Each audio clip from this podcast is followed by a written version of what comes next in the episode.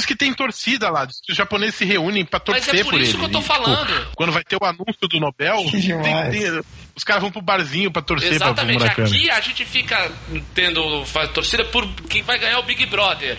No Japão, os caras se reúnem pra ver quem vai ganhar o Nobel de Literatura. Eu acho que tem uma diferença meio importante nisso aí.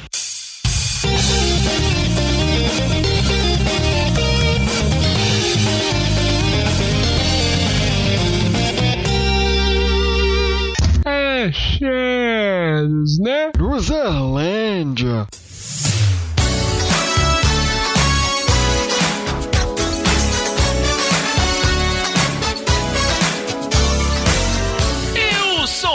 Feio, pobre, moro longe, mas ainda apresento esse podcast. Meu nome é Diogo Salles. Sejam bem-vindos à Luzerlândia em um episódio muito indicativo, Roberto Feliciano. Indicaremos, indicaremos, indicaremos. o episódio onde nós vamos falar se oriente, rapaz. É isso aí. Estamos em mais um Achados da Luzerlândia, onde daremos muitas dicas para você, loser, que nos ouve. E para falar com a gente, para também dar suas dicas, ele que já teve aqui no passado no Perdidos, diretamente de Brasília. Olha aí, Roberto, quem diria? Em todos esses anos dessa indústria vital, fazemos o programa em que a gente chama alguém de Brasília. Olha que maravilha. Olha só, hein? Diretamente de Brasília, Bruno Vilela. Ô, galera, beleza? Tudo tranquilo, tudo em paz. Muitas dicas aí, você que é um cara todo do audiovisual, Brunão. Porra, pior que eu não tô com umas dicas muito, muito cult, não, mas Pô, vamos, ah, vamos melhor embora. ainda, porque a gente é muito. É muito metida besta, Bruno. É bom tu trazer umas pipoca também, é bom assim. Então, Então é nesse clima desconstruído, Betão, que nós vamos falar com os ouvintes. Bora! Hey, loser! You can't handle the truth.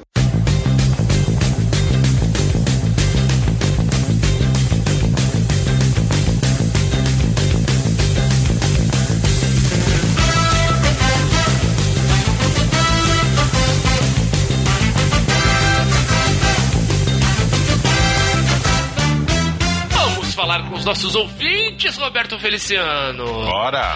repercutir o nosso episódio falando sobre o filme que está lotando cinemas por aí, zoando com a cara de geral e que nós gostamos tanto, Deadpool 2. Quem andou comentando por aí? Ultra com gola rolê. Garoto. Nesse friozinho, nesse friozinho combina gola rolê. Agora já tá combinando de novo, Ultra. Já tá Boa. combinando. É. É, salve, salve, gente bonita, elegante e sincera. Esse filme só reforça a minha impressão de que os mutantes estão melhor na Fox. Pois a Disney não teria coragem de produzir uma comédia com tantas piadas picantes ou com um drama tão adulto quanto Logan. E, e- e por essas e por outras que eu rogo a Odin que a compra da Fox pela Disney não se concretize. Mantendo a tradição dos meus comentários, vou indicar um vídeo para completar o podcast. Muito bem. O canal Ei Nerd questiona: Colossus ganharia mesmo fácil do fanático? Ou isso foi um furo de roteiro? Não sei, ganhou fácil. Eu não acho que ganhou, tenha ganhado fácil. Assim, eu não acho que ganhou fácil. E se a gente for colocar assim, se a gente ignorar o filme e entrar naquele, naquele, naquela conversa clássica de nerd, né, de qual personagem ganharia de tal numa, numa pancadaria, Sim. o fanático realmente é um personagem mais poderoso que o Colossus. Porém, o Colossus do- dos filmes do Deadpool, do, tanto do primeiro quanto do segundo, já é um Colossus diferente. Sim. É um Colossus mais. É, é, Colossal, Mais, digamos é, assim. mais, mais bobinho, fica, fica transformado o tempo todo. Tem Sim. um, monte, tem um monte de senões aí, né? Eu acho que assim, se a gente falar nos quadrinhos, acho que o, o fanático realmente é um personagem mais poderoso e numa uma briga pau a pau ele. é capaz de fazer um estrago no Colossus. Porém, no filme, tudo é permitido, né? O Deadpool fica olhando por debaixo do saco, trepado no capô de um carro, né, gente? É verdade. Tudo pode, tudo é permitido. Deadpool... o, o filme deveria se chamar Deadpool 2 Ainda maior suspensão de descrença. Exatamente. Muito bem. Esse, esse foi o comentário do programa passado. Se você quiser falar com a gente, não só pela área de comentários de luzerlandia.com.br, você pode mandar um e-mail pra gente. Mande um e-mail pra gente. Fale, é, desenvolva mais, mais as suas críticas e sugestões para o podcast por e-mail em luzerlandia.luzerlandia.com.br. Você pode também nos seguir nas redes sociais. Pode seguir a Luzerlândia naquela rede social azul, Betão, que eu ando meio sumido. Qual o endereço da Luzerlândia no Facebook, Betão? facebook.com barra aluzerlândia. Muito bem, você pode também nos seguir na outra rede social azul clarinha, que é o Twitter, no nosso perfil arroba Luzerlândia. Pode ouvir a Luzerlândia também pelo Deezer. Joga Luzerlândia na ferramenta de busca, escute qualquer episódio quantas vezes quiser e aonde quiser. E também pode ouvir e comentar a Luzerlândia no SoundCloud. E o endereço da Luzerlândia no SoundCloud qual é, Betão? soundcloud.com barra luzerlândia. Exatamente! Dados os recados, feito o convite, agora, Betão, nós vamos abrir passagem para este episódio de Achados da Luzerlândia, que foi um primor de organização. Fala sério. De tudo. E sem querer. E sem querer, foi a pauta mais correta que fizemos sem querer em toda a história. Confiram aí.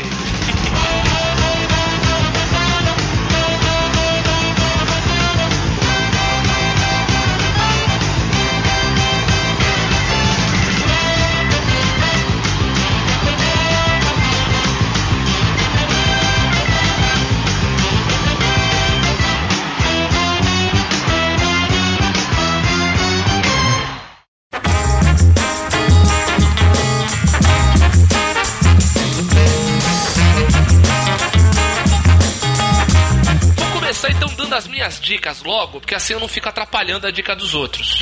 Porque eu falo demais. Daí assim eu falo logo as minhas e fico quieto aqui e deixo vocês brilharem, que esse é o lugar de vocês. Dessa vez, para esse para esse achados, eu resolvi fazer alguma, um negócio um pouquinho diferente e eu resolvi tematizar mesmo as minhas dicas. Eu vou dar uma dica só, fora da curva, que é um game e depois eu vou dar várias dicas musicais, todas elas dentro de um único estilo musical. Pra, pra começar, eu vou falar do game logo, que não é tão interessante, mas quem é gamer da antiga, Betão? Não sei se você chegou a jogar Eu muito. sou da antiga, gamer não. Mas você deve lembrar de um jogo. O Bruno vai lembrar. O Bruno, o Bruno é mais novo.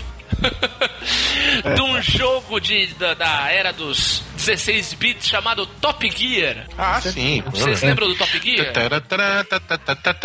Exato.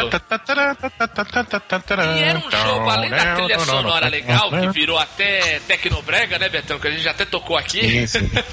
Mas era um jogo de corrida muito legal, né? Ele tinha um estilo, uma jogabilidade legal, né? Era um jogo interessante. Estou eu aí navegando pelas TVs da vida, estou vendo um jogo que agora os esportes estão na moda, né, Betão? É. Videogame agora é esporte, cara. Olha só. Daí eu vendo um programa desses de esportes, eles falando de um jogo que nem é muito muito novo, não é um lançamento. É um jogo de 2015 que já foi premiadíssimo e tudo, de uma produtora brasileira que é um jogo de corrida pra mobile, tem um pra iOS, Google, né, Google Play, que é o Horizon Chase. Ô, louco, bicho. Então, e esse jogo eu falei muito do Top Gear, por quê? Porque ele tem todo o estilo do Top Gear. Vai, a jogabilidade, o estilo de pilotagem, o quando você faz ultrapassagem aparece aquele balãozinho do lado do carro sacaneando o cara que ultrapassou. É, você precisa do combustível para ir passando para as outras pistas, você vai desbloqueando pistas ao longo do mundo, tudo como era o estilão do Top Gear, mas óbvio,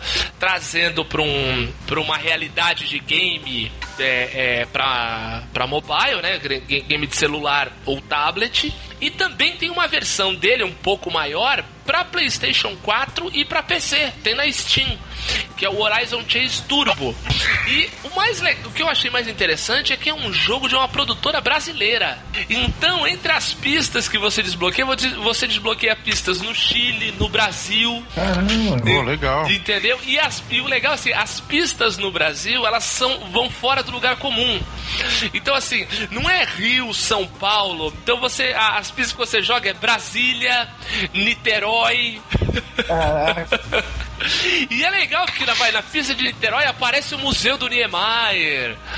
Sabe? É, cara, é muito interessante. E assim, jogo de corrida pra celular é um negócio meio complicado. Às vezes você não consegue, né? O, o controle é meio difícil. É tudo muito meio complicado. Você meio que embola os dedos. Esse não, é, é- o visual dele é muito limpo, é muito fácil de jogar. Sabe, a jogabilidade dele é boa, estimula o teu replay. Olha, é, eu achei muito legal. Tá quase um vício. Ah, lembrando, o jogo pra celular, ele é pago, mas é barato, é 10 mango, sabe? É um, é um, é um, É. é um, é um preço de um, de um de um CD pirata aí pra, pra, pra jogo de console. E é bom porque daí você não fica vendo propaganda toda hora, o jogo tá pago já, tal. Vale a pena, vale a pena. Dito isso, deixa eu ir para o meu tema agora. Vou perguntar pra vocês, já imaginando a resposta, mas vocês já ouviram falar de um músico brasileiro chamado Dom Salvador? Sim, Não, Ah, Eu Betão não. conhece o Dom Salvador? conheço, conheço. Pianista. não tem nada. Sim, sim. Cara, pra quem não conhece, esse cara é um tremendo de um gênio. Dom Salvador é um tremendo pianista, foi da Bossa Nova, né? Foi do Copa Trio. Eu ia falar justamente isso, da, da, da galera da bossa, da galera da bossa nova. É, então, mas aí é que tá. Ele foi da Bossa Nova, ele, ele foi, era o pianista do Copa Trio e tal, mas depois do Copa Trio ele formou uma outra banda, porque ele começou a ouvir muito o soul americano, começou a ouvir Sly the Family Stone, sabe? Aquele, aquele estilo Parliament, tudo. E no comecinho dos anos 70, ele formou uma banda chamada Dom Salvador e Abolição, que tem um disco só, chama Dom Salvador e Abolição, e tem músicas espetaculares, assim, quem que eu, eu, é que eu falo, vou falar, tô chamando o Dom Salvador como ponto de partida disso, porque eu quero falar da música negra brasileira. Eu quero falar desse, desse estilo de música que é riquíssimo, porque tem essa influência do, do soul americano, mas tem essa mistura com o samba brasileiro, entendeu? Essa, é, muitas coisas muito, muito próprias do, do, do Brasil e dos músicos do Brasil, que é maravilhoso, é maravilhoso de ouvir e, e é impressionante certas coisas extremamente modernas que se fez naquela época no Brasil e que pouca gente tem notícia. Esse disco do, do Dom Salvador e Abolição é espetacular. A formação dessa banda é algo incrível, né?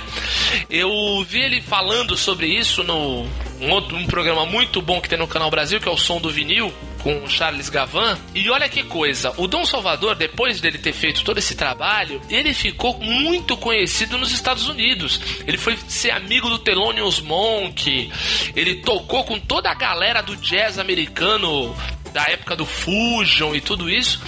Tanto que hoje ele mora nos Estados Unidos e olha só, ele a, a rotina dele hoje é tocar num restaurante em Nova York. Puta que massa. Olha isso, ele pega e toca, toca num restaurante, claro, restaurante chique e tal, só vai bacana e tal, mas o cara toca num restaurante em Nova York, numa boa, assim, e o e a entrevista que ele deu pro Charles, pro Charles Gavan é muito engraçado que o cara já tá há mil anos nos Estados Unidos e ele vai falando, ele lembra um pouco aquele, aquele músico americano da propaganda da Budweiser, manja? Um pouquinho de sotaque, assim, aquele português com sotaque. Ah, legal. É, é, já, já esqueceu, né? O... Exato, é, tá Português. mil anos falando, falando só inglês, né? Agora escutem. Aperte o play. Então, o que eu ia falar é que tem coisas, por exemplo, esse disco e a formação dessa banda foram o nascedouro, o ponto de partida para uma outra banda que se formou um pouco depois, que é a banda Black Hill. Sério? Porra. É, o saxofonista da abolição, da Dom Salvador e Abolição, é o Oberdan, fundador da banda Black Hill. E você, e você ouvindo de esse disco, você vê muitos elementos do som da banda Black Hill, entendeu? O Dom Salvador, além além de tremendo pianista, um tremendo arranjador, ele também era um grande produtor. E ele produziu muitos discos na década de 70. Um dos discos que ele produziu é de um cara que eu e Betão já fomos num show dele, né, aqui em Santos já tem algum tempo, que é essa entidade brasileira que se chama Tony Tornado. O Tony Tornado tem dois discos gravados, né? Sim. BR3 É. e Tony Tornado, e os dois são produzidos pelo Dom Salvador. E tem também canções incríveis, além de, de BR3, que já é uma música maravilhosa, né? Ganhou um festival de canção, é um a apresentação do Tony Tornado no festival, tem no YouTube, quem quiser assistir. É algo poderosíssimo, imagina, né? Pleno regime militar, o Brasil, se hoje já é uma sociedade repleta de preconceitos sociais e raciais, em 1970 era mais ainda. Daí chega numa apresentação de festival, um negro daquele tamanho, que é o Tony Tornado, né? Dois metros de altura, com uma camisa aberta, o peito à mostra, um sol pintado no peito, Caraca. sabe? Black Power. Porque em 1970 não se usava Black Power no Brasil. Ninguém nem sabia que isso existia. Aquele cabelão Black Power, entendeu? E, sabe, aqui a gente corre, a gente morre. E, e- e fazendo aquela dança da estrada da vida. Tony Tornado é uma entidade. E tem músicas incríveis nesse BR3. E tem o outro, que é o Tony Tornado, que é acho que de 73 ou 72, não lembro bem. Que tem uma outra grande música dele que é o Pode Escrever Amizade. Então, assim, as minhas dicas, eu já tô falando elas assim, meio que no meio do, do papo. Então, assim, Dom Salvador e Abolição. Todos esses discos que eu tô falando, você pode encontrar em qualquer ferramenta de streaming aí, ou até no próprio YouTube ele completo. Dom Salvador e Abolição, espetacular. Tony Tornado BR3, Tony Tornado, só o nome dele. E, a propósito, uma música é, que tem nesse primeiro disco do Dom Salvador e Abolição também tem no primeiro disco do Tony Tornado, que é Uma Vida, uma música lindíssima, lindíssima, que fala: Uma vida não é nada se não tem amor. É, é, uma casa é apenas uma moradia se não tem amor.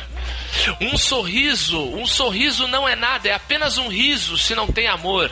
E só com piano de fundo tal. E tem a mesma versão do Tony Tornado com aquela voz poderosa, né? Uma vida, uma vida não é nada. No, no, no BR3 também. E é muito interessante você ouvir as duas, as duas versões da mesma música em cada um. Esse segundo disco do Tony Tornado é de 72, é isso mesmo. E o BR3 é de 71. Agora escutem.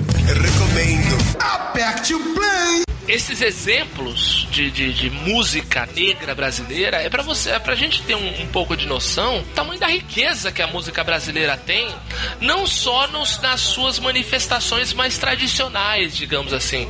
A MPB clássica, mais calcada no, no, no samba e no choro tal, ou, ou o, o rock, né? Os, os, os estilos musicais mais fechadinhos, assim. E essa música negra brasileira é um grande amálgama, entendeu? De rock, soul, samba, entendeu? Dentro disso aí, a gente tem um movimento espetacular chamado também o samba rock, que originou entre tantos outros, um- uma banda espetacular chamada Trio Mocotó. Exato. Imagino que vocês conheçam o Trio Mocotó.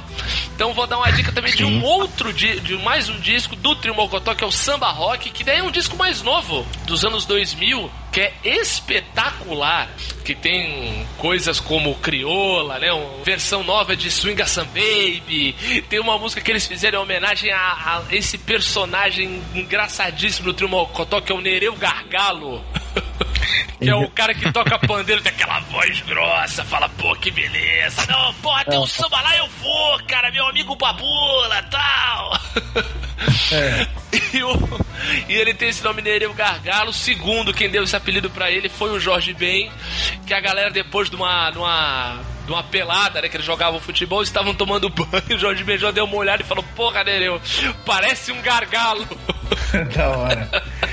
Uma outra indicação que eu falei aqui, passando, que é o, para mim, um dos melhores discos instrumentais que, é, que já produzidos no Brasil, que é o Maria Fumaça.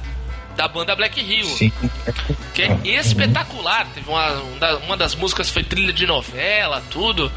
Dispensa apresentações, assim. E para fechar, eu vou dar uma dica de um disco de 1986 de uma cantora que agora ela anda meio, digamos assim, meio apartada pouco da música. Ela se candidatou aí a, a, a vereadora nas últimas, nas últimas eleições. Tal. A, a, ultimamente ela, ela acabou acaba sendo mais conhecida como a mãe do comentarista de, de basquete do Sport TV, que é a Sandra de Sá. Ah. Ela fez, ela tem um disco de 1986 chamado, na, até porque na época era, um, era o, o nome artístico dela não era não era Sandra de Sá, era somente Sandra Sá. Então é o Sandra Sá de 1986. Sandra Sá é da mesma época do Jorge Ben. Isso, exatamente. Era uma, era uma época de outros nomes da, da música, da música brasileira negra, né? É. Mas, inclusive um, um, dos discos dela que eu acho muito legal chama Música Preta Brasileira, um dos últimos discos dela. Muito legal, inclusive um disco ao vivo. Mas eu quero falar de um de um disco dela de 86 chamado Sandra Sá, que a capa é uma casa de bonecas. Dá para achar também fácil em toda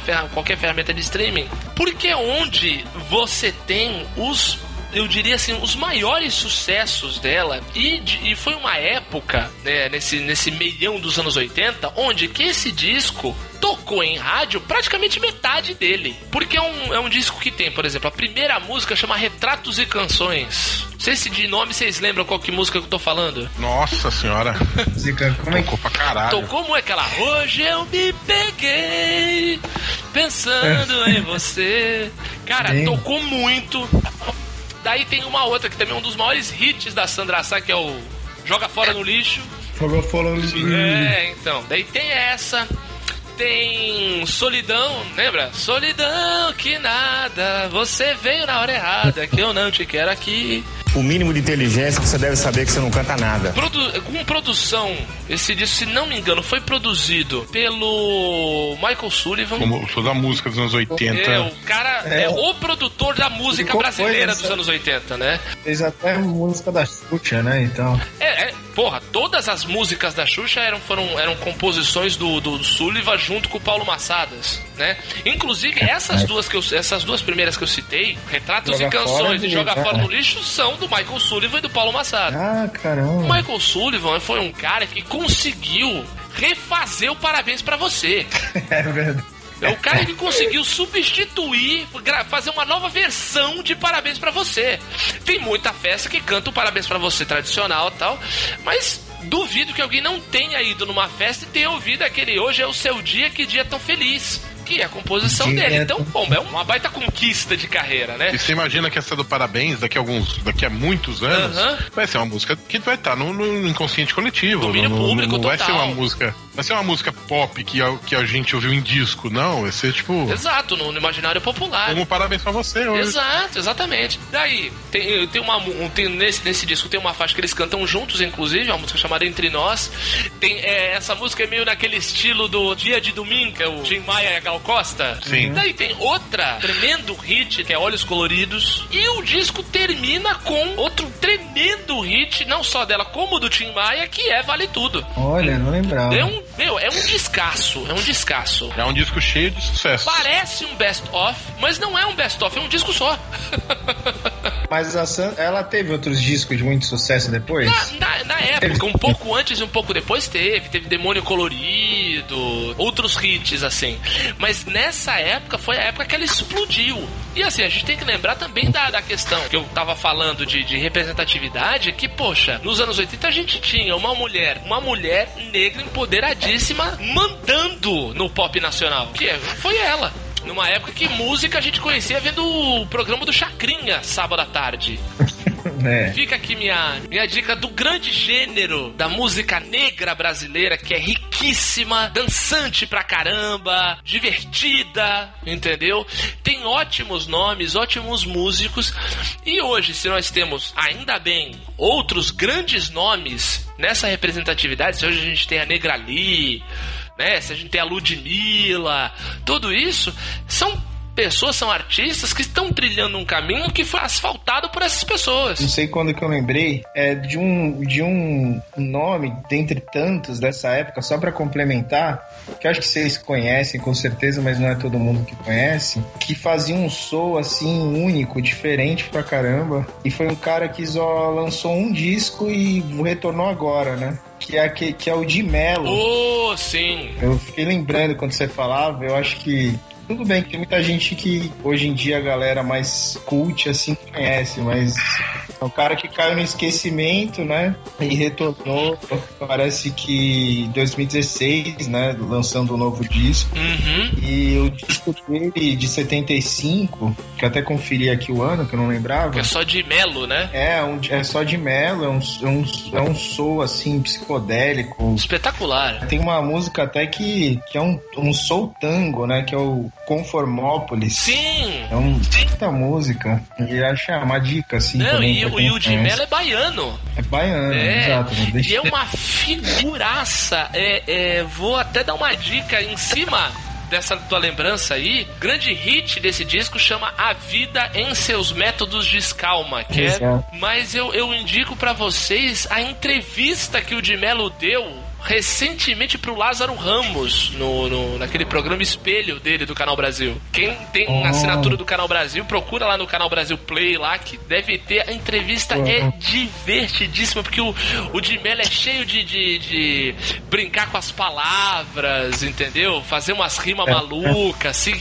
É uma figuraça. Ele faz, ele dá a entrevista toda com violão, então ele me emenda umas músicas no meio no meio da entrevista. Olha, é demais, demais, demais. É, é bacana, era pra molecada assim, nova também, né? Que às vezes. Pô. Hoje, tem, hoje em dia tem tudo no YouTube, né? Exato, tá mais Eu mesmo- fácil, pô. Por isso que a gente só fala os nomes e a eu galera corre atrás. pelo eu conheci, eu acho que eu conheci pelo YouTube há, um- alguns anos atrás. É, eu, eu, ó, vou te falar, o de Mello eu lembro bem. O de Mello eu conheci pela. Ainda existe, mas não, não mais com a mesma popularidade que tinha, pela falecida Rádio Wall. Nossa senhora, Rádio É, Wall. porque tinha aquelas playlists, lembra, Betão? É verdade. Tinha até uns proto-podcasts na Rádio Wall, né? Tinha aquele do José Simão lá, o Ondas Latinas. É, não sei, porque qualquer coisa do Jacimão passava Não, longe. eu tô falando pelo nome mesmo. tinha, um, tinha um do Caco Galhardo tal. Eram, eram uns proto-podcasts. E tinha essas playlists. E eu lembro de pegar uma playlist lá de Sou Brasileiro e tinha o som do Di Mello lá nesse A Vida em Seus Métodos de Escalma. Eu fiquei fascinado, assim. Eu falei, puta, que cara legal, que voz interessante e tal. E essa mistura de ritmos dele é incrível, assim. Agora escutem. Brunão, brilha agora. Manda aí, o que que você tem de dica pros losers? Ah, eu fiquei pensando aqui, né? Como eu tenho trabalhado com documentário pra televisão e tal, né? Uhum. Na verdade, assim, atualmente mesmo, assim, atual mesmo, eu não. Eu acabei de ver o filme da, sobre o impeachment, né? Sobre o golpe. Ah, é qual o nome mesmo, gente? É o, pro- o processo. processo, é. Depois de um mecanismo, o processo. É, é, exatamente. Mas eu até achei que ele tinha essa, essa relação, né, que eles tentam evocar com, com o Kafka, né, mais explícita, assim, mas não, é um documentário tradicional que acompanha os bastidores, é bem interessante porque fica focado só na... Não sei se eles assistiram. Não, não vi. Mas eu vi, eu vi Não, não, trailer e tal, Fica fiquei focado interessado. nos bastidores mesmo, na ação, não tem entrevista, nada, só na ação mesmo. E no arquivo, né? É tipo um Entre Atos 2, então, digamos assim, se a gente for falar do... É, tem uma pegada entre atos, é, tem um pouco a pegada. Tem bastante intertítulo, né? Cartazes explicando, contextualizando. Uhum. Dá voz também à, à direita, assim, de uma maneira, mas acaba, num, de um modo geral, tendo uma visão crítica mesmo, né? Como um golpe institucional e tudo mais. Essa dica é boa pra você que tá ouvindo a gente aí na fila do posto de gasolina. É verdade. Essa dica aí é legal, viu, bonitão? é. Beijo. Vai de bike pro trabalho agora. Exatamente. É interessante pra saber. E é um filme que mostra Brasília, assim, bastante, né? E tem sempre essa relação da, de Brasília, os os espaços públicos vazios, né? Assim, e que esvaziado de sentido também, né? Que, enfim. Mas essa não era a minha dica, era só pra lembrar um filme recente que eu vi, documentário. mas eu trouxe dois documentários aqui que, que é o Patrício Guzmán, que é um cineasta chileno, conhecido assim no, no cinema da América Latina, sobretudo no cinema dos anos 60, 70, né? Ele ficou conhecido porque ele fez uma trilogia sobre o, o golpe no Chile, né? A Batalha do Chile. Lá, foi, lá o golpe foi um, um ipom, né, velho? É, foi pesado, é. Aqui foi um vazarezinho, né? Se a gente for comparar com o golpe de lá, lá foi um ipom, lá a galera rodou bonito. Exato. E, o, e, e essa dramaticidade toda do golpe, né? Que lá é, resultou num, num, nesses três filmes que ele produziu nos anos 70 e ele ficou muito famoso, né? A partir desses filmes. E aí, mais recentemente, ele tem feito um cinema é, mais assim poético, né? Que ainda tem forte essa questão da memória, né? Que é sempre um cinema sobre a memória do Chile, né? Sobretudo sobre a ditadura e tal. E aí ele tá preparando uma nova trilogia. Ele já fez dois filmes. Um é o Nostalgia da Luz, que é mais famoso, que foi até cotado pro Oscar. Uhum. Outro é o Botão de Pérola. Vocês assistiram algum desses filmes? Não, cara, eu nem, eu nem, nem conhecia. Não, Pode tam- ser sincero. Também não, também não. Beleza. Tá sabendo legal. Então, eu acho interessante, assim, eu acho que, não sei se é muito, muito específico, Imagina. mas eu, eu, eu revi esses filmes, cara, isso é muito mágico, ainda mais pra gente como brasileiro, e vivendo a situação que a gente vive também, né, de essa guinada conservadora e tal. É interessante a gente ver esses filmes. O Nostalgia, se eu não me engano, é de 2012, e o, o Botão de Pérola é de 2015. Certo. Nostalgia é um filme que é o quê? Ele é, ele faz um paralelo entre as mães e familiares de desaparecidos políticos na época da ditadura que estão procurando os filhos no deserto da Atacama porque diz que teve muita muito desova de corpos lá, né? Imagino. E aí, recente, né, no Chile recente, é, com revirando esses processos tal da ditadura, muitas famílias foram buscar corpos lá no Atacama. E lá no Atacama é onde tem também um dos maiores observatórios astronômicos, né, do Sim, Enquanto as mães estão procurando né, os restos dos filhos, é, as- os astrônomos estão vas- vasculhando as estrelas e tal, né? Então ele, ele faz esse paralelo, que é bem interessante. E é um filme que relaciona essa coisa do deserto, né? Tem essa imagem do deserto. essa desolação, né? Que é uma. Né? O deserto é uma imagem de desolação, né? É, uma metáfora assim de do, do perdido, né? Do enfim, do Ermo, né? Do largado, né? do oculto, né? Do oculto e tal, né? E aí no segundo filme ele faz, é, ele usa essa mesma construção simbólica, só que ele relaciona a água com os desaparecidos nos voos da morte. Tem tudo a ver. Operação Condor, isso. Exato, que teve em vários lugares, até no Brasil, É, né? botavam Tal. os caras dentro dos aviões, ia pra águas internacionais e jogavam o cara do avião, né? Exatamente. Aí o segundo filme é o Botão de Pérola. E é, não dá pra explicar porque que é Botão de Pérola, porque tem um- uma surpresa final assim, muito interessante. Olha, Só que é basicamente um filme também sobre os desaparecidos políticos desses voos da morte. Só que é um filme que vai além da ditadura Uhum. e ele faz uma relação da, da importância da água, aí não só do deserto, né, no- como no primeiro filme, mas da água no Chile, que é um, é um país que tem um, um litoral imenso, né? Um país fininho, o né? país praticamente é um litoral, né? Se a gente for falar, ele Exatamente. tá ali, é, o, é o litoral que vem depois da cordilheira, né? Então é. milhares de ilhas, né, no sul e tal. Então ele faz uma, uma, uma um, um estudo, assim, um ensaio sobre a, a importância cultural da, da água, né, para o Chile, desde os indígenas. E aí ele vai falando sobre o massacre das populações indígenas Olha. até chegar no, no, na questão do, do massacre do, sei lá, da esquerda e dos presos políticos, Uhum. né? E aí ele faz esse paralelo da água com o voo da morte. Aí o botão de pérola é uma coisa que para poder assim uma, uma história que tem no filme que não é o final que é a surpresa, mas só um, um pedacinho. Uhum.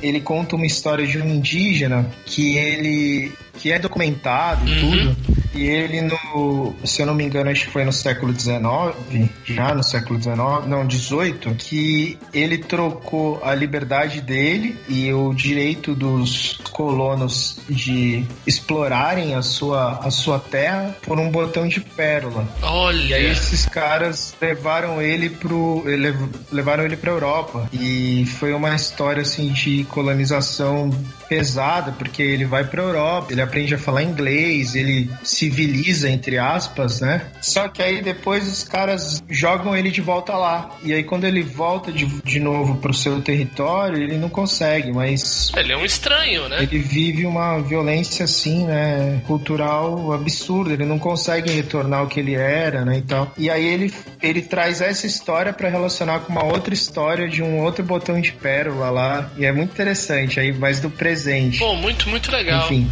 são esses dois, os dois se dialogam assim, e ele tá preparando um terceiro, que eu não sei ainda sobre o que que é, mas que fecha essa, esse estudo assim da memória, né, do, do Chile. Esse caso que você contou de indígena faz, justifica uma coisa que pouca gente sabe, que assim, essa civilização e, e- ou então uma conversão em massa de uma população é considerado genocídio. Exato. É um genocídio cultural. É chamado, eles falam é- etnocídio, É. né? É. Então, assim, você, você impor uma cultura em cima de um determinado povo, uma determinada religião, de maneira irrestrita dessa forma, é um crime. Entendeu? Então é muito bom pra galera que fica aí votando em prefeito que foi pra África pensar um pouquinho melhor. Não, eu, eu, acho, eu acho que o, o Guzmán hoje, assim, é, talvez seja, seja uma opinião muito pessoal. Ah, não cabe assim uma análise mais profunda agora, mas pra mim é o documentarista latino-americano mais importante assim hoje, assim. Vivo, né, Kion? A gente tinha um Coutinho aqui, né, mas que já morreu. Se a gente for botar num arcabouço assim, ele é meio que o herdeiro do Coutinho, né? Em relação a ser o grande documentarista latino-americano, né? Acho que depois do Coutinho É, vem ele acho. total mesmo. Ele tem uma, uma estética, um olhar é, é, poético, como o próprio Coutinho tinha, né? Conjugava né, essa questão da, da discurso político, né, crítico com a, a, a estética, né? Agora escutem. Agora, tu tá falando de documentário, Bruno? Tu não vai dar de dica aqui a tua série documental que tá na, tá na TV Cultura, pô? Caraca. É Pô, o cara faz uma. Eu, vou- eu tenho que falar aqui, porque ele não fala, o cara é timidão. Mas é vocês que tem que dar, né? a Vai dica, te catar, tem que Se vender acharam peixe. Entendeu? Eu, a gente já, já, né, né, Betão? A gente só tem amigo tigrada. É, só exato. os tigradas, só os caras que se deram mal na vida, o cara é igual nós aqui. Pô, a gente tem um cara que, sabe, deu certo, fez USP. Aí, ó. Além do Benito, é o, É. é o outro uspiano da, da Luzerlândia aqui, além do Benito, pô. Mas dinheiro não tem, né? Só, só formação, só diploma, né? pós-graduado, entendeu? A gente já trouxe aqui, né? A gente já trouxe aqui professor da Unicamp, que é o nosso, que é o nosso nutricionista lá, que eu falo que é o Diogo que deu certo na vida. É, você deu certo. Ô. Passou no concurso. Ô, né? professor da Unicamp, que isso? O pai do Theo, a propósito, aí um, um beijo pra ele, pra Aline pro Theo, família linda. Pô, o cara é uspiano, pós-graduado, daí pega, vai pro lindíssimo estado do Amazonas e faz uma série documental sobre os índios desse país e não vai falar? E tá passando na TV Cultura, pô. Conta aí rapidão, vai. É, não, é, produzi uma, uma série. Eu morei um tempo no Amazonas, né? E lá eu sempre trabalhei com documentário mais relacionado com a pesquisa, né? E lá eu comecei a produzir, né?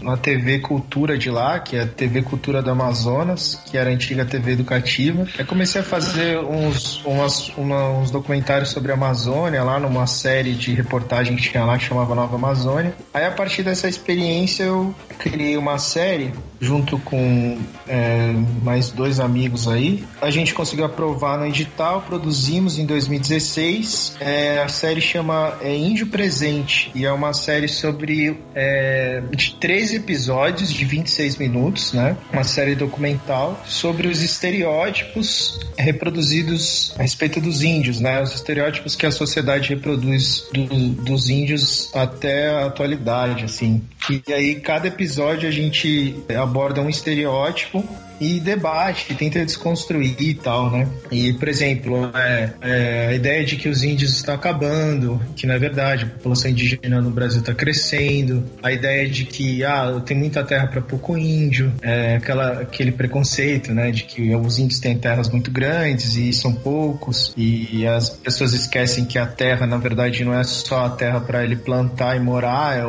vai além, né, do, do físico, é uma coisa imaterial, é onde ele vai exercer a cultura cultura, né, dele, enfim. E outros preconceitos, como tipo, o índio não vive em cidade, é, os índios estão perdendo a cultura, como se a cultura do índio não, não pudesse se transformar, né? Só a nossa que se transforma. Isso. A gente não, não usa mais peruca, né, do século XVIII, a gente não usa mais nenhuma roupa, é, a gente come sushi, né, enfim. Não, e se lembrar que a galera vê, vê ainda quer ver os índios com uma visão do século XVIII, né? Você lembrar que, bicho, ser Exatamente. índio é uma etnia. Né? É que é o seguinte, índio maneiro é só Maori, né, Brunão? É. Índio legal não, é da é. Nova Zelândia, né? Agora índio aqui do Brasil não é maneiro. Isso que eu fico puto. Eu fico puto, puto da cara porra! Não é, não é de hoje que eu falo isso aqui. Eu, eu gosto de falar, assim, é, às vezes é meio. Pra quem tá no meio, é meio, meio maçante, às vezes, mas eu gosto de falar, assim, pra ficar. para as pessoas não esquecerem, né, que elas vivem no país que é o país mais indígena do, do mundo, né? E que, assim, que a gente tem hoje é, mais de 200 povos indígenas no Brasil. Olha isso. Né? É, que falam quase mais de 180 línguas. E assim, é engraçado, porque eu aprendi isso também não há muito tempo. É coisa de no máximo 10 anos. Eu também achava que, que os povos indígenas não eram tantos e que não falavam ainda tantas línguas e tal, que eles já estavam assim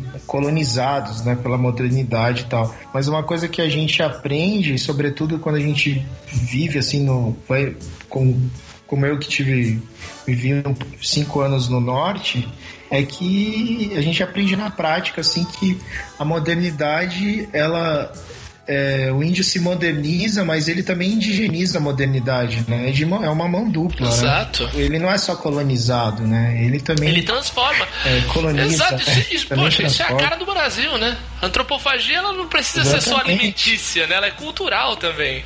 Exatamente, é. E a gente tem preconceito, né, de ver o índio de roupa, de celular e falar, ah, não é mais índio e tal. Mas tem muito índio aí de roupa, de celular, andando de carro, que fala a língua própria, que faz, que tem a sua cosmologia, que pratica seus rituais. Exato. E é uma outra cultura, né? Enfim. E aí na nossa série a gente aborda, tipo, a gente, a gente abordou é, 14 povos indígenas, se eu não me engano.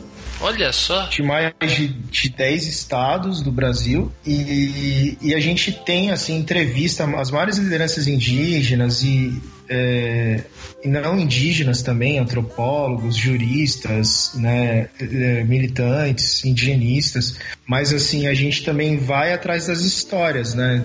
É, por exemplo, a história você estava falando de genocídio que ocorreu em toda a América Latina, dos índios, a gente ainda tem genocídio ocorrendo hoje no Mato Grosso do Sul, dos povos Guarani Kaiowá. Aí. Enfim, a gente foi lá, gravou com, com eles lá e tal. Então, assim, é, a, questão indígena tá muito em.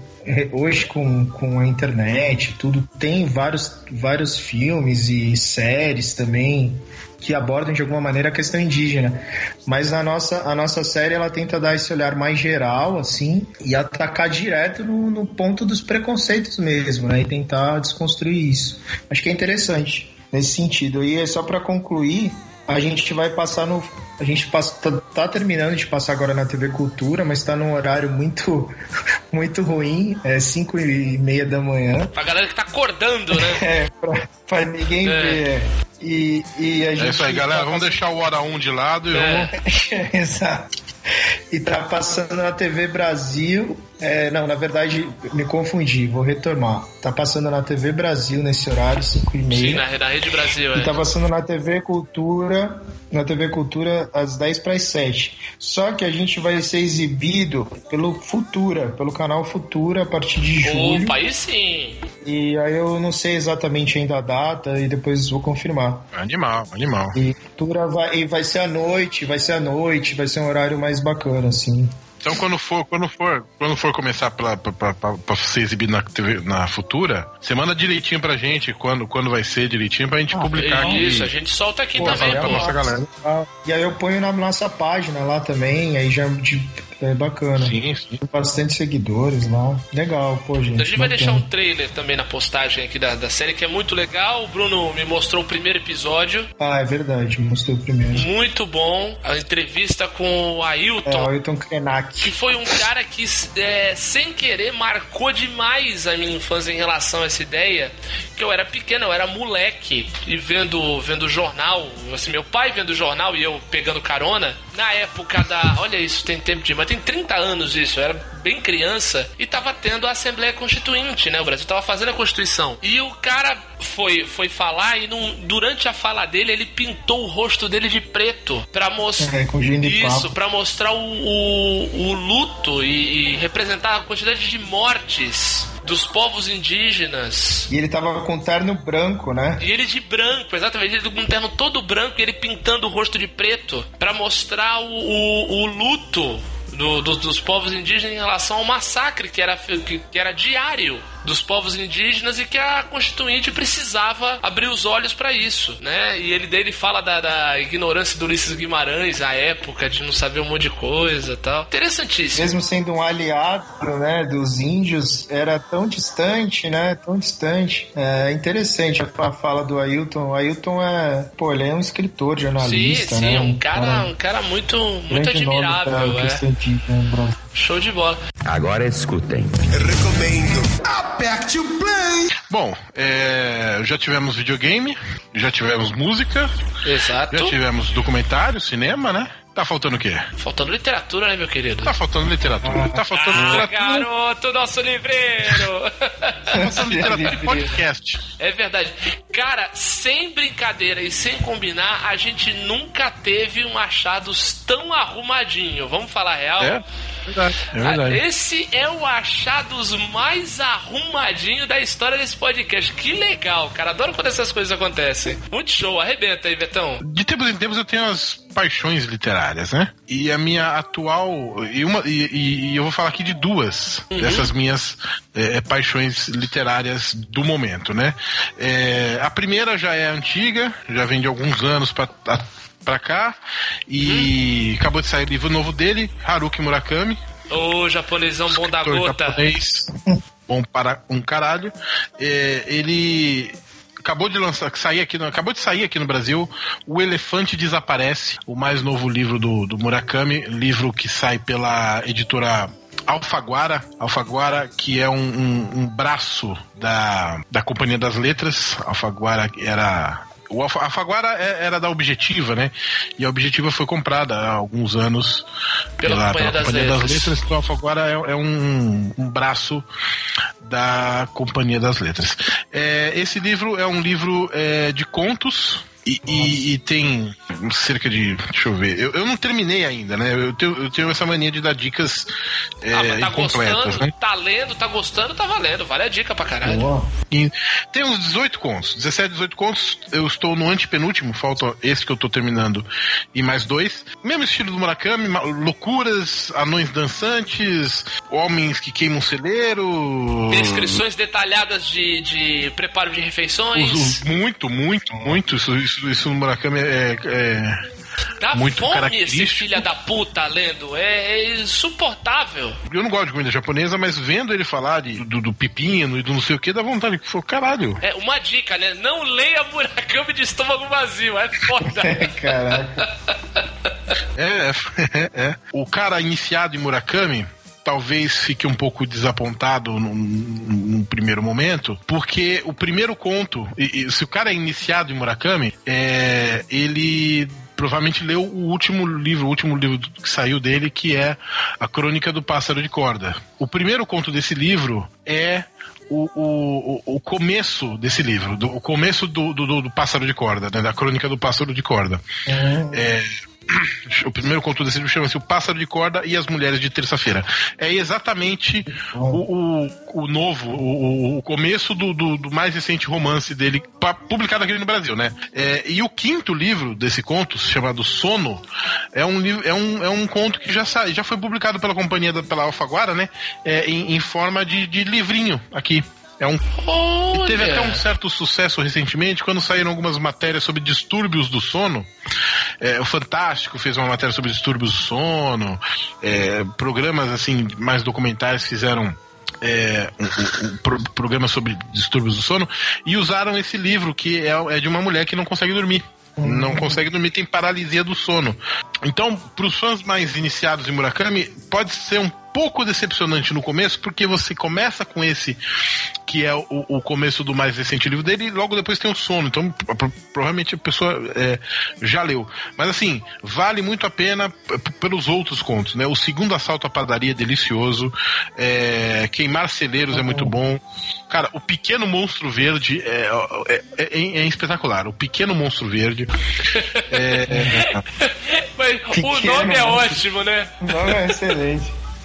Lento, Lento Barco para a China, O Anão Dançarino, são, são contos muito. eh, Ele tem um senso de humor muito bizarro às vezes, mas ele tem um. Ele é japonês, né, Betão? Não tem É, como. pois é.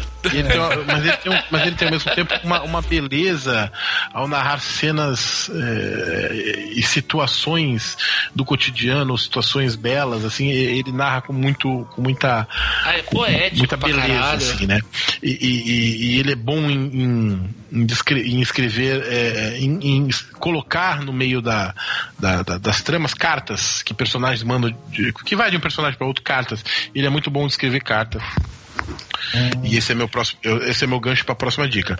É, antes de começar de engatar a próxima dica, esse livro serve como uma, uma espécie de- de- de prenúncio para o, o- o próximo livro é, do Murakami, que vai sair no Brasil, que vai sair no, no- no final do ano.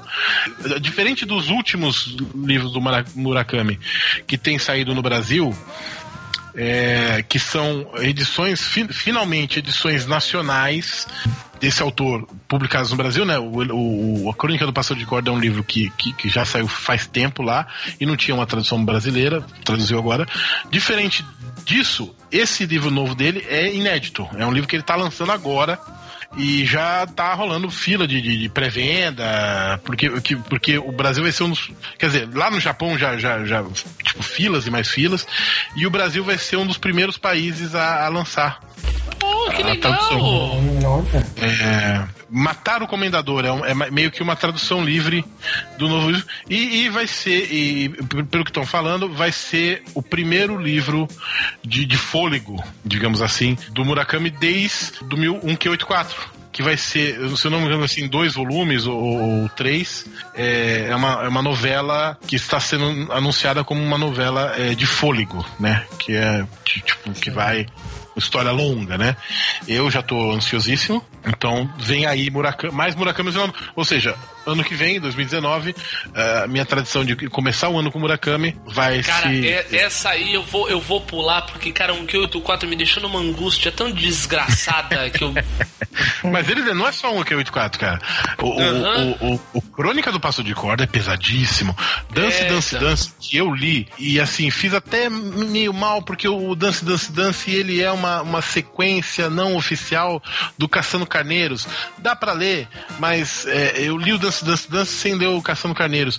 Então, assim, ele tem esse peso. Ele tem esse É, peso. não, é, ele tem. Vou te falar uma coisa. O dia que o Murakami, isso vai acontecer, o dia que o Murakami ganhar o Nobel de Literatura, cara, acho que vai ser feriado no Japão por uma semana. Vai ser difícil, porque assim, ano passado ganhou o Ishiguro, então eles não vão dar pro japonês tão cedo. Ah, É, mas acho que mais daqui uns 4, 5 anos ele leva. Não deu, É, não, não, sei, mais do sei. que isso. Diz que tem torcida lá, os japoneses se reúnem pra torcer por ele. E, tipo, Mas é por isso quando que eu vai tô ter o falando. adulto do Nobel, Que tem, tem- os caras vão pro barzinho pra torcer pra, pro Murakami. Exatamente. Aqui a gente fica tendo faz torcida por quem vai ganhar o Big Brother. No Japão, os caras se reúnem pra ver quem vai ganhar o Nobel de Literatura. Eu acho que tem uma diferença meio importante nisso aí, né? Mas tudo bem. Pra ter uma ideia, eu comecei a ler o 1Q84 antes do Roberto. O Roberto nem conhecia o Murakami. Eu já tinha lido o primeiro já. Isso, eu tinha lido o primeiro e eu tinha largado porque eu tava numa. eu- eu- aquele livro que me deixou angustiado demais. Eu falei, "Ai, não, vou deixar. Daí o Roberto vol- começou a ler empolgado, falando, quer saber? Vou pegar esse japonês aqui. Eu tô Vem pra cá." fazer isso também há um tempão e nunca peguei, cara. Brother, eu merda. peguei isso numas férias. Eu não lembro de que ano pra que ano. Eu acho que foi 2015 pra 2016.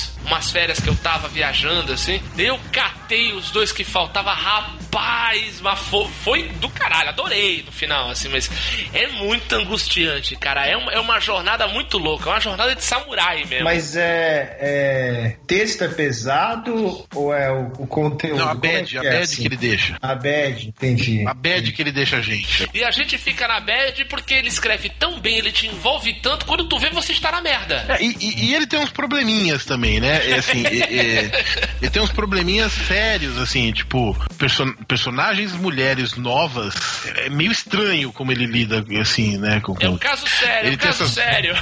Ele tem essas longas descrições de, de, de, de- de preparo de comida, É. longas descrições de conversas telefônicas sem sentido. É, e é, esse caralho. problema de, de, de mulheres novas, é, adolescentes mesmo, fortes nas tramas e, e, sei lá, não sei. É, é, é um, é, um, é um lance. Acaba que, que, sendo um sei pouco lá. machista, assim, é isso que você quer dizer? Ou Não, meio não, eu não- fetichista, assim? Isso, eu acho que mais isso. Mais Mais, fetichista, fetichista, assim. É. Ou seria uma jogada comercial pra passar os jovens? Não, é assim, Brunão, tu lê, tu entende e tal, tu saca que tá na trama, tu pensa assim, cara, isso aqui é meio errado, né não? Por quê? Porque, Sabe? porque, porque, nunca, porque nunca é. Nunca Sempre é. parece. Isso. Nunca é, sempre parece. Mas nisso de não, não ser, me parecer. é, eu gosto de Murakami, apesar disso, eu diria. É, então é. Agora me explica Eu- uma o Murakami coisa. é aquele tem um amigo que a gente boa, mas vacila. Então, Me explica uma coisa. É fantástico ou não? Porque tem essa coisa do, do sonho, né? Do, do- mas é, é uma Ah. literatura fantástica, não? É, é, é- é realismo fantástico. É, é. A maioria deles, né? O, o- único que não é assim, que é mais pé no chão, que é mais, tipo, 100% realista, é, é o Norwegian Wood.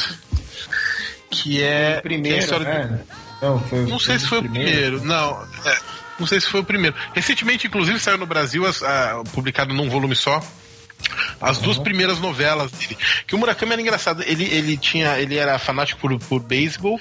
Aí ele um dia tava vendo um jogo de beisebol e deu uma epifania nele e falou: Ah, você é jogador de beisebol. Vou, vou escrever. Vou escrever. E, e ele tinha um bar. E aí ele acho que fechou o bar e foi e começou a escrever, enfim. É meio louco, ele, ele é maratonista. Sabia disso, Diogo? O quê? Caralho. Dessa Ele é maratonista. sabia. Caralho! Ele tem um livro, Da inclusive, hora, o chamado- japonês é foda.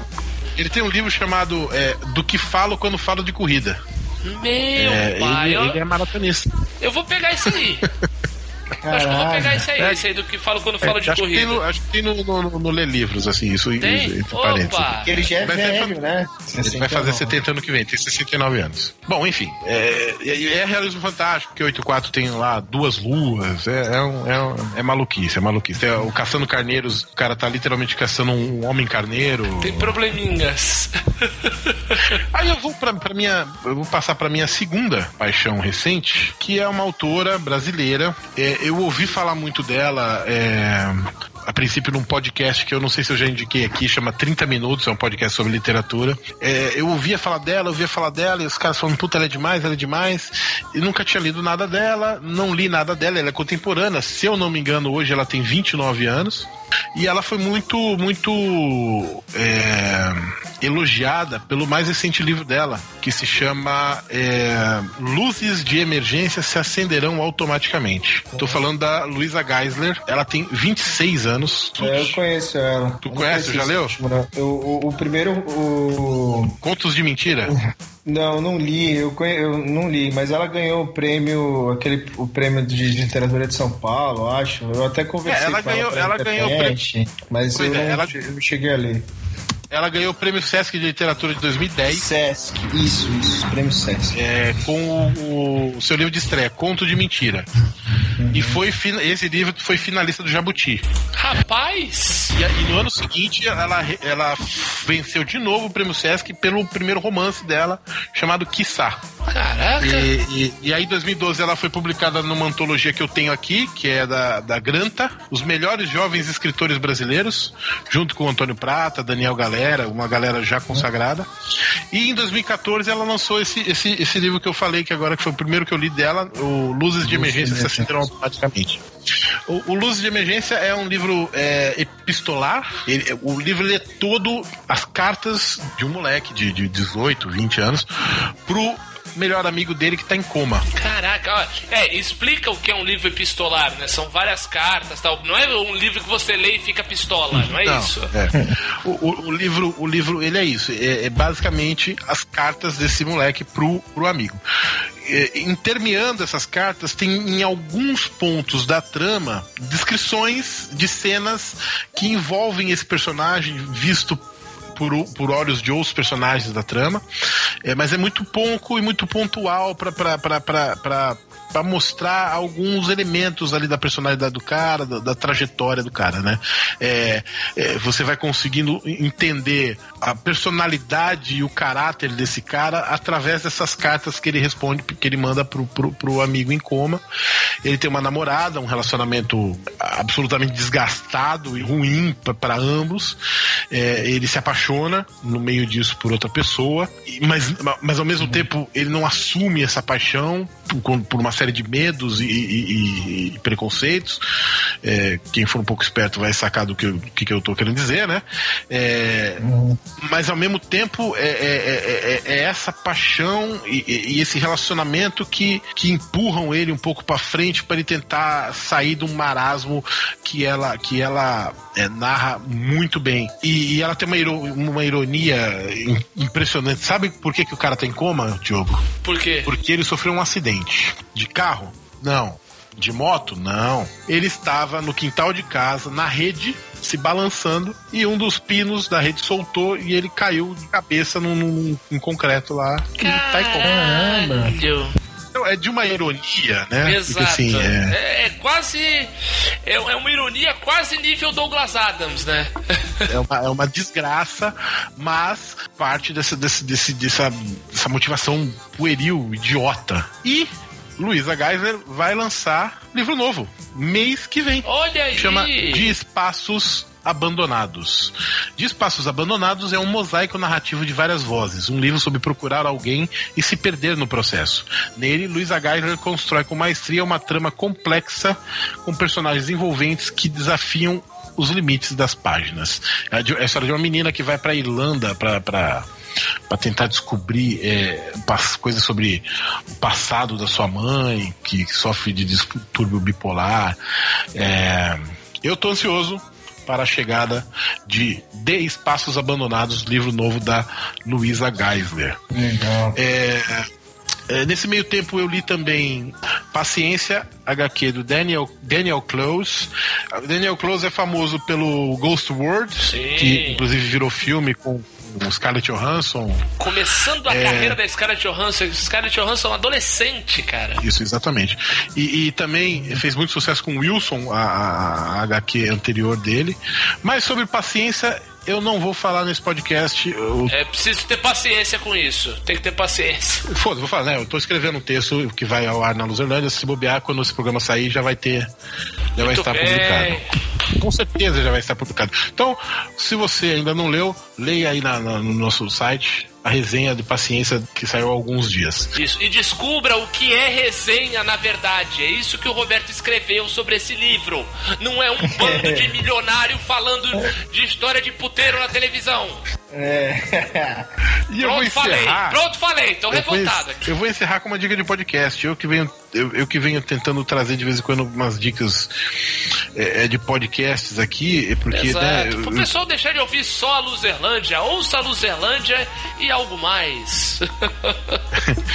eu tenho 53 podcasts assinados, eu tenho que me livrar de alguns. Rapaz do céu. É um, é um podcast que eu descobri recentemente. Na verdade, eh, foi minha mulher que me passou. é, ela viu assim um feed, no feed de alguém, uma newsletter, e falou: Ó, acho que esse daqui você vai gostar.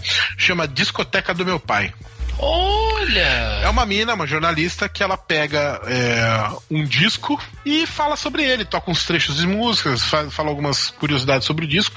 O podcast tem dos, dos ele tem até hoje 56 episódios e eu ouvi 14. Então eu tô bem no, no comecinho da minha, da minha maratona. Ah, mas é O um. mais longo- É legal isso. Interessante. O mais longo que eu ouvi até o- do- desses 14, que até agora é o primeiro. Que ela explica o que é o podcast, tem 26 minutos. O resto é tudo 10 minutos, 11 minutos, 9 minutos. Tanto que é o único podcast dos que eu ouço que eu escuto na velocidade 1. normal. Porque seu- todos os outros podcasts eu escuto um e meio. No caso do MDM, que tem episódio de 7 horas, eu escuto em velocidade 2. Então, assim. É, Esse eu parei, É o único- esse eu parei que não dá. É, podcast de 7 horas, realmente só, só, só maluco retardado que nem. Mas o, o Discoteca do Meu Pai é muito bom, é, muito- é bem produzido e, e- e ela busca mostrar músicas não muito mainstream dos discos, né? E o que, o, que o, o, o lance. Luxa, Lu, Júlia Padovan, exatamente. Padovan, O- já o- assinei. Adorei O interessante, o interessante desse, desse podcast, pra, pra mim, é que ele tem me feito é, é, descobrir algumas coisas, né? Por exemplo, eu descobri uma banda velha que eu nunca tinha ouvido, nunca, eu já tinha ouvido falar, mas nunca tinha ido atrás, que é a Cocteau Twins. Nem sei se é assim que se fala. É o episódio 10, tu vai ver aí, Heaven or Las Vegas. Cocteau Twins. É, Também já ouvi Me falar, fez- mas nunca ouvi o som. então, cara, é bom. É bom. É? Me fez querer, por exemplo, ouvir com atenção Violator do Depeche Mode. Me fez querer ouvir com atenção Rumors do Fleetwood Mac. Ah, alguém conseguiu convencer esse cara. É, mas pelo que eu vi, esse, esse disco pelo menos não é lá progressivaço. Eu falo desse disco há anos pra você, É. seu ingrato. É. E aí, e aí tem, ah, mas que tem- bom, Betão, que bom. Fico feliz, fico feliz. Sem zoeiras à parte, fico feliz. Por exemplo, e, e ela não fica no óbvio, né? Por exemplo, nos, nos podcasts que, que estão por vir aí, né? Tem, por exemplo, Tidal da Fiona Apple, é, Roxy Music, Carole King, Hole, Chitãozinho e Chororó, Cowboy do Asfalto, É bom, é, esse disco aí fez sucesso, rapaz. A Spell on You, da Nina Simone, é, Clube da Esquina, Elvis Costello, Garbage, é, Elliot Smith, Poison, é bem eclético assim. né? Olha, Cars. Fruto proibido da Rita Lee, rapaz. Olha só. Então, assim, é, gostaria de encerrar com isso. É, podcast Discoteca do Meu Pai. Eu acho que Massa. vale muito a pena. Muito eu, eu, tô, eu tô valorizando muito, muito, muito recentemente podcast feito por Minas e podcast curtos. É a Olha, minha busca.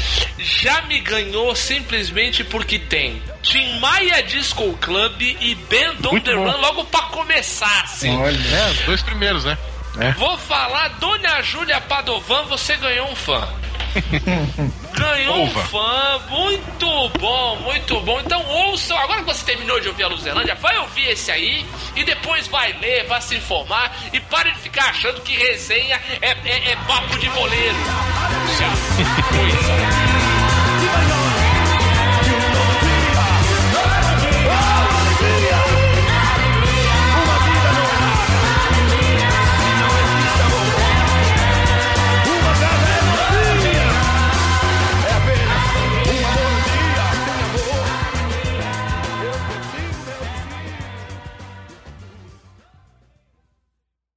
E fim de papo nessa porra, falou?